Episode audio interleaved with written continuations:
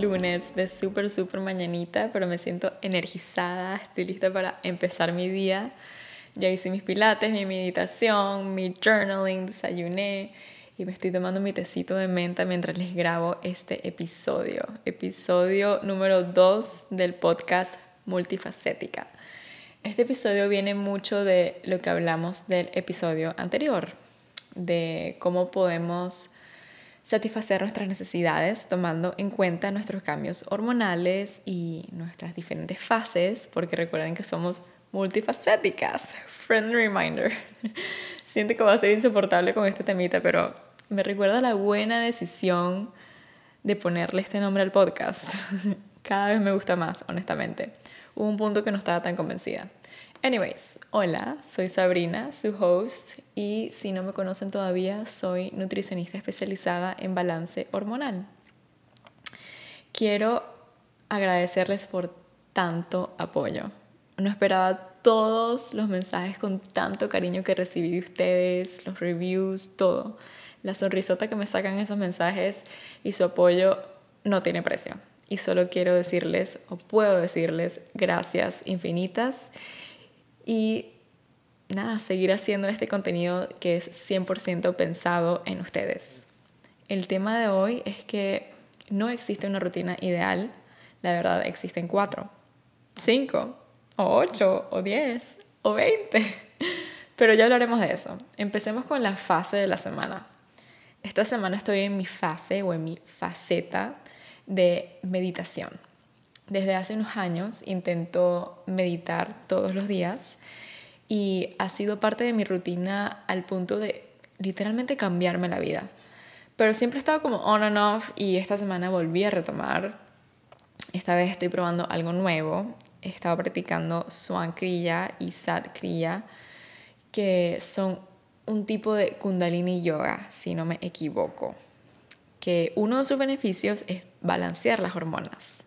Si quieren saber más de esto, déjenme saber por Instagram y puedo tocar más el tema porque está bien cool. Pero la verdad, esta semana pasada he estado sintiendo all the feelings. Hoy es el primer día que pude terminar mi rutina en la mañana, que me hace sentir súper bien. Han pasado demasiadas cosas. O sea, el viernes fue mi último día de, trabajo en Univision, que ha sido mi trabajo de 9 a 5 desde hace dos años. He estado trabajando también full en proyectos que se vienen. Lancé el podcast el lunes pasado. He tenido eventos y despedidas, porque si no saben, me voy de nómada con mi esposo en unos días. Y además, hoy entrego mi apartamento. Eh, y he tenido que lidiar con todo esto de la mudanza y he sentido full resistencia de empacar y, y toda esta logística de mudanza y creo que puede venir de muchas razones y creo que una de ellas es el hecho de dejar este espacio que para mí ha sido literalmente mi refugio, santuario, mi escondite, un oasis, un, un espacio tan especial para mí. Y es muy loca la historia de cómo nos mudamos aquí, la verdad. Fue 100% manifestado en el 2020, cuando aprendí a meditar por primera vez Nunca lo había hecho y me parecía demasiado aburrido cuando intentaba meditar. Era como, no entiendo nada, pero tenía esta intención de aprender a meditar y practiqué todos los días. Hasta en mi casa me daba mucha risa cuando, cuando mi papá llegaba del trabajo, porque en ese momento yo vivía con mis papás. Cuando lo veía era como que, ah, no sabía que habías llegado. Y él, como es que me daba cosa saludarte porque no quiero interrumpir tus meditaciones. Ese año la meditación para mí era todo un tema. Como tres, cuatro meses después de, de esta práctica de meditar casi todos los días, yo en estas meditaciones me visualizaba mis metas o solo trataba de relajarme o trataba de encontrar respuestas a algo que estaba pasando. Entonces, después de estos tres a cuatro meses de esta práctica continua, empezaron a suceder cosas demasiado locas en mi vida. Literal, mi vida dio una vuelta a 360. Me dieron el trabajo que tanto quería, un trabajo que para mí era imposible, que, by the way, es el mismo trabajo al que renuncié ahorita para irme a mi Nomad Life. Una semana antes de empezar el trabajo, me fui de viaje con mi esposo, que en, que, en aquel entonces era mi novio. el viaje de nuestros sueños. Un road trip desde Los Ángeles hasta San Francisco por todo el Big Sur, que es como por toda la costa. Una cosa o sea, loquísima, espectacular, tienen que hacerlo. Y cuando llegamos a San Francisco, hicimos un picnic en la montaña, que es mi sitio favorito, en una, en una montaña que es mi sitio favorito desde que fui por primera vez con mi familia. Y yo siempre hablaba de este sitio y, y justamente ahí en, durante el atardecer me pidió matrimonio. El día más espectacular. Esta historia es muy buena, ¿verdad? Hay tantas cosas que contar de esta historia, algún día les contaré. Y luego, al volver, tenía, al volver a Miami, ya tenía este nuevo trabajo. Tenía que planear nuestro civil, que eran tres meses, buscar dónde íbamos a mudarnos juntos. Y estaba este edificio que siempre fue nuestro favorito, nos encantaba. Pero no había nada disponible, insistimos full, pero nada. Entonces nos dijimos, bueno, no importa, vamos a encontrar algo que va a ser perfecto para nosotros. Y estuvimos semanas buscando y nada. Lo que veíamos no nos convencía y ¿saben cuando entran a un sitio que se sienten como, aquí es? bueno, nada de lo que veíamos se sentía así. Entonces mi esposo hace sus averiguaciones y se entera que en uno de los apartamentos alquilados en este edificio que, que nos encantaba, estaban buscando inquilino. Resulta que por el COVID, recuerdan que esto era en el 2020, la persona que se estaba quedando ahí no podía pagar más el apartamento. Entonces lo fuimos a ir a ver y literalmente nos enamoramos instantáneamente. Todo se sintió alineado, era exactamente el mismo lugar, el mismo apartamento que estábamos buscando, exacto el mismo, y se sintió como aquí es y en unas semanas ya era nuestro. No hubo un día que me levantara aquí que no me sintiera agradecida. Literal, era mi lugar favorito, es mi lugar favorito. Y además el primer sitio que mi esposo y yo llamaríamos nuestro hogar. Y fue demasiado especial hacerlo nuestro hogar, decorarlo. Primero dormimos en el piso, en un colchón por algunos meses, porque también gracias al COVID todo se tardaba meses en llegar Comimos en el piso por meses también, pero éramos tan felices, no importaba. Este apartamento está lleno de sueños cumplidos. Y bueno, me da mucho orgullo y felicidad que vamos a, nos, vamos, nos vamos de este apartamento, de este espacio, solo para seguir cumpliendo nuestros sueños y seguir escribiendo nuestra historia. Y no saben lo mucho que disfrutamos este capítulo y estamos listos para el próximo. Bueno, me puse bien cursi, pero como les decía, saltemos de una vez al tema del episodio. No existe solo una rutina ideal. Ahorita les comentaba como apenas son las 8 de la mañana y ya hice ejercicio, medité, desayuné, etcétera, etcétera, pero créanme que no siempre se ven así mis mañanas. No siempre tengo la motivación de hacer todas estas cosas apenas me levanto, no siempre estoy motivada con tanta energía, and that's okay. Siento que ahorita está esta presión de tener una rutina súper estricta y perfecta y mientras más hagas en tu rutina mejor y levántate a las 5 de la mañana y el agua con limón y la meditación, el ejercicio. Y están todas estas personas compartiendo su morning routine perfecta que digo, estoy segura que compartimos estas cosas con la mejor intención del mundo porque yo también soy una de ellas, pero vengo a traerles una nueva perspectiva a todo, todo esto de la rutina perfecta. No existe solo una rutina perfecta. Existen cuatro. O cinco, o diez, o veinte. ¿Alguna vez han, sentido como no importa lo duro que entrenen? O no, no, no importa lo duro que entrene y toda la dieta que haga, igual no veo resultados, los resultados que quiero. O no importa lo duro que trabaje y lo duro que, que me esfuerce, nunca siento esa satisfacción. En mi opinión, esa mentalidad de darlo todo de ti, así tu cuerpo te está diciendo que no, y que cuando menos tengas ganas es cuando más tienes que ir, y ese go, go, go, go, go del trabajo solo te lleva a burnout, agotamiento, y siempre te sientes insatisfecha. Y ya les voy a contar por qué. Desde pequeña siempre me encantaban las actividades creativas, especialmente escribir escribía cuentos, poemas, historias, hasta un día le dije a mi mamá que iba a escribir un libro. Pero poco a poco dejé de ponerle tanto tiempo a estas actividades creativas que tanto me gustaba y más tiempo a estudiar o trabajo. Y creo que todas nos pasa que, que empezamos a depender de esta energía masculina de solo hacer, hacer, hacer, trabajar, trabajar, trabajar. E ignoramos cómo nuestro cuerpo nos pide descanso y hacer las cosas que nos gustan. En el peor de los casos, seguimos con estos patrones sin darnos cuenta que nos hace empeorar nuestro desbalance hormonal y podemos terminar con condiciones súper graves como, como ovarios poliquísticos, endometriosis, quistes.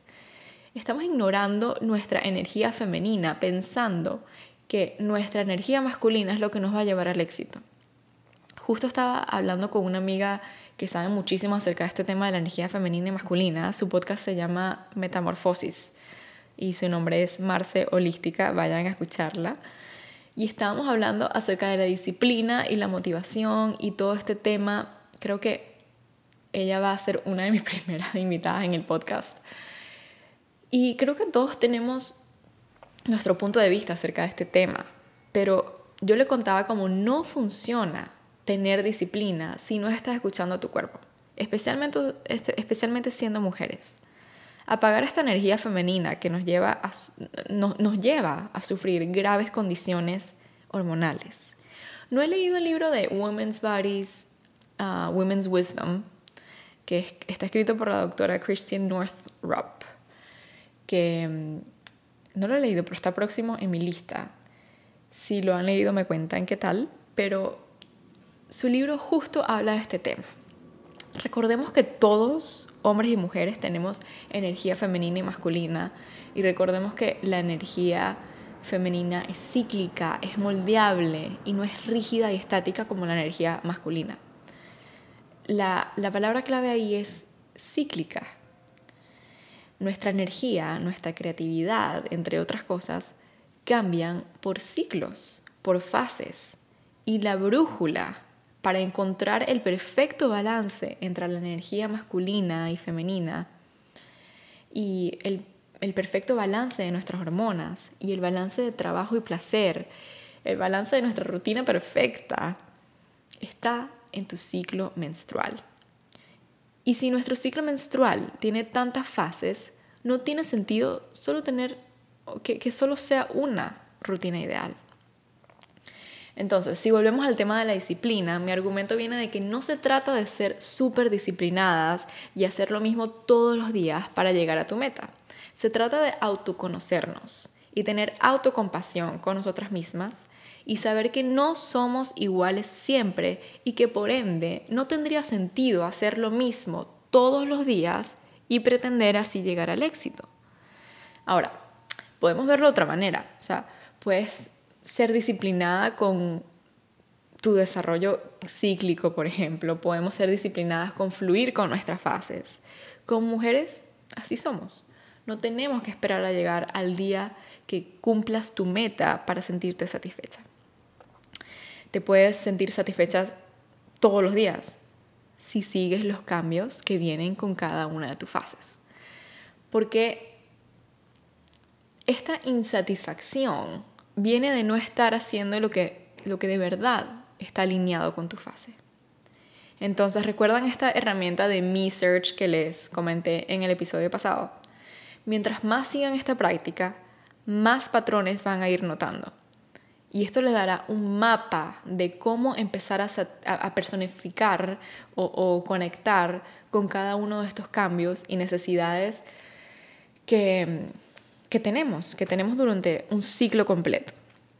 Con este enfoque, vas a empezar a conectar con tu sabiduría interior o tu inteligencia, inteligencia corporal, como me gusta decirlo, de lo que necesitas y quieres hacer, en lugar de continuar en este ciclo interminable y fastidioso de lo que piensas que deberías estar haciendo y sintiéndote mal porque no lo haces o porque no te sientes bien haciéndolo.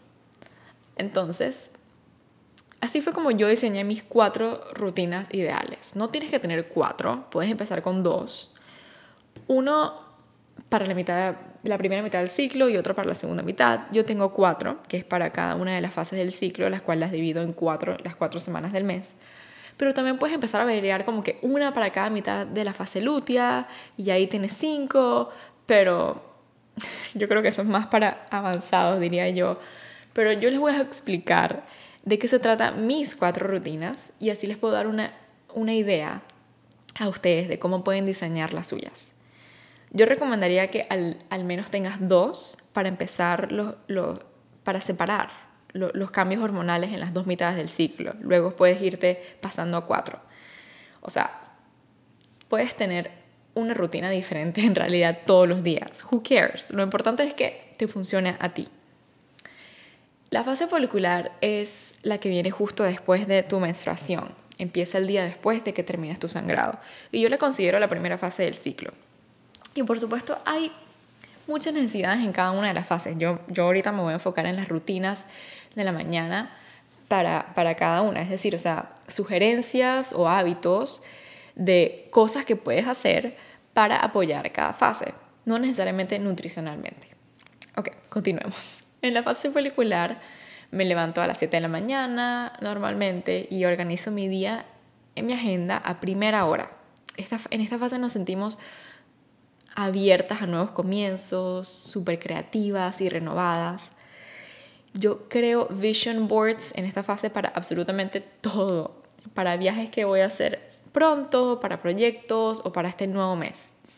Luego empiezo mi entrenamiento con algún tipo de cardio, usualmente saltar la cuerda. Y cuando estoy lista, ya termino mi rutina, estoy súper entusiasmada de empezar cualquier proyecto en el que esté trabajando. En la siguiente fase, que es laboratoria, me levanto un poco más temprano, como a las 6, 6 y media, porque usualmente tenemos mucho más energía. En esta fase lo primero que hago es entrenar, tal vez algún bootcamp o entrenamiento de alta intensidad y luego agendo la mayoría de mis llamadas de trabajo o de colaboraciones en la mañana. Y en esta fase somos súper sociales y colaboradoras y es importante aprovechar esta energía en todas las áreas de tu vida. Y luego por, por, por, la tarde usualmente tengo algún plan con una amiga o hago FaceTime o hosteo alguna cena. Eh, luego en la fase lútea, que es la fase que le sigue, todo cambia un poco más. Aquí ya estamos empezando en la segunda mitad del ciclo. Nuestra energía va bajando un poco. Me suelo levantar entre 7 y 7 y media y hago alguna meditación apenas me levanto.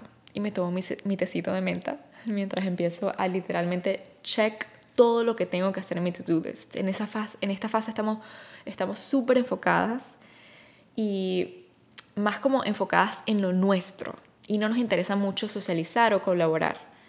Y el entrenamiento lo dejo para la tarde, o, tarde en la mañana o, para después del trabajo. Y usualmente hago pilates. Y en la fase menstrual, que ya es la última, que ella seguro la conoce muy bien, es, es como un mood súper chill.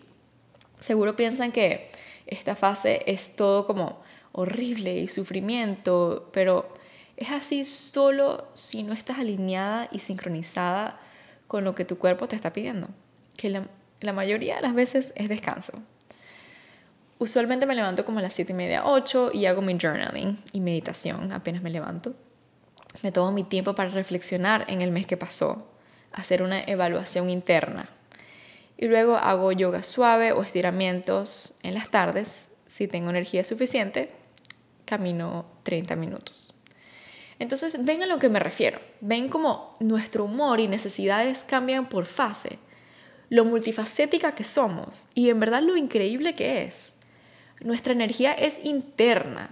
Si la gastamos en cosas innecesarias o no somos atentas y no reflexionamos en dónde ponemos nuestra energía, entonces empezamos a tener una fuga de esta energía tan valiosa. Pregúntate, ¿por dónde se está escapando tu energía? ¿Será los entrenamientos que haces, que no estás sincronizado con tus fases? ¿O será la comida que le estás dando a tu cuerpo? ¿Será la falta de límite que, límites que tienes en tu vida de decirle a todo el mundo que sí y no, y no saber decir que no para, para cuidar tu energía? Tal vez no tienes suficiente tiempo de descanso o de hacer las cosas que te gustan. Enfoca tu energía en las cosas que importan en el momento correcto las cosas que importan hoy no necesariamente importan la semana que viene. Y by the way, tus rutinas no se tienen que ver como las mías. Pueden ser, puede que se vean más complejas o tal vez hasta más simples, pero porque ¿qué pasa cuando empiezas a crear tus propias rutinas y manejar tu energía y hábitos acorde a tus fases hormonales?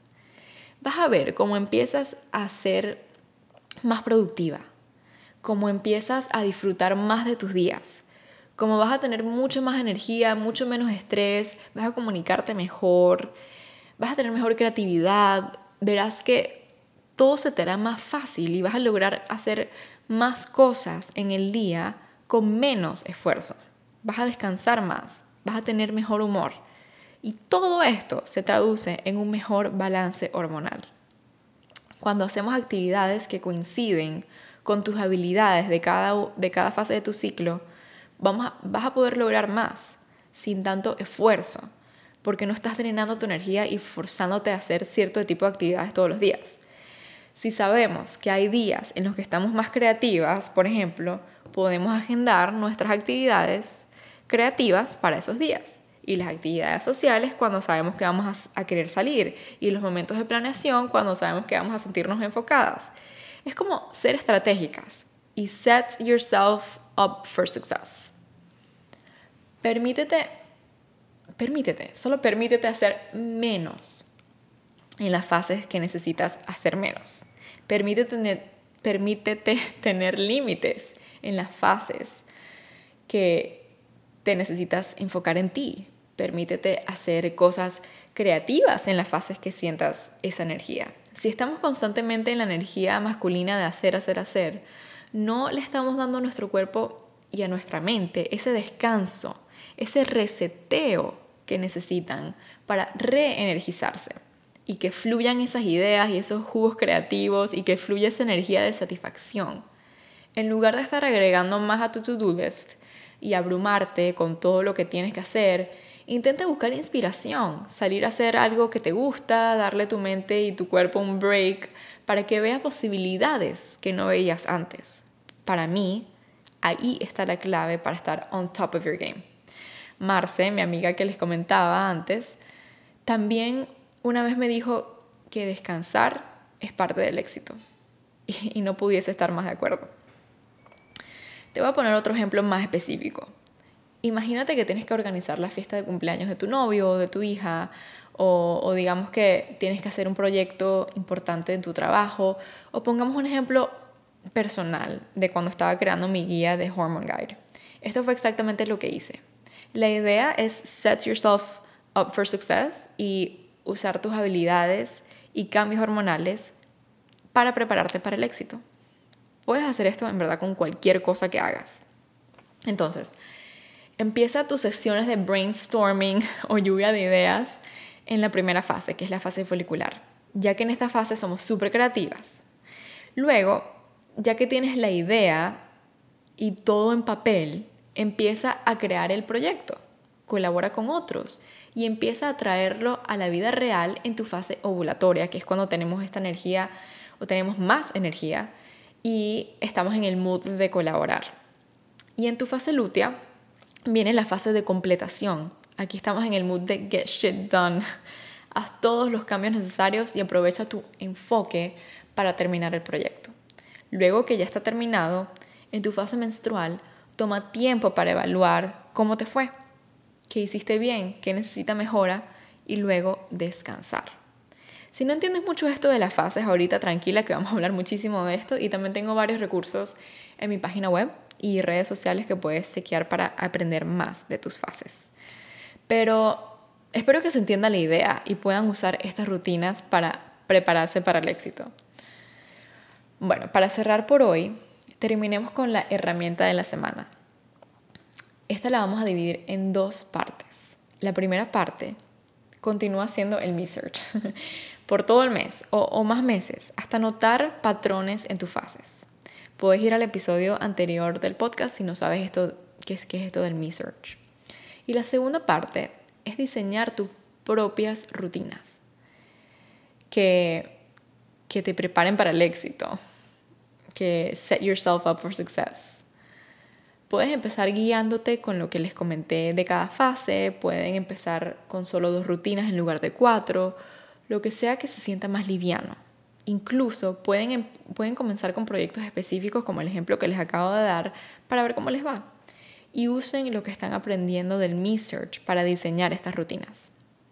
Me encantaría saber cómo les va si hacen estas herramientas, si las aplican déjenme sus mensajitos o preguntas por Instagram. Y me encantaría, la verdad, agregar una dinámica nueva al podcast de responder sus preguntas acerca de la salud hormonal. O en realidad cualquier pregunta que tengan.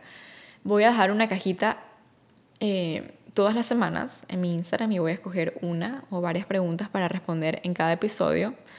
Podemos llamar a esta sección Ask Sabri o Pregúntale a Sabri. Y así podemos interactuar más y liberar cualquier duda que tengan. Y bueno, gracias por llegar hasta aquí y por escucharme. Me encantaría si me dejaran reviews o estrellitas en el podcast, significaría muchísimo para mí. Las aprecio tanto. Hasta el próximo lunes.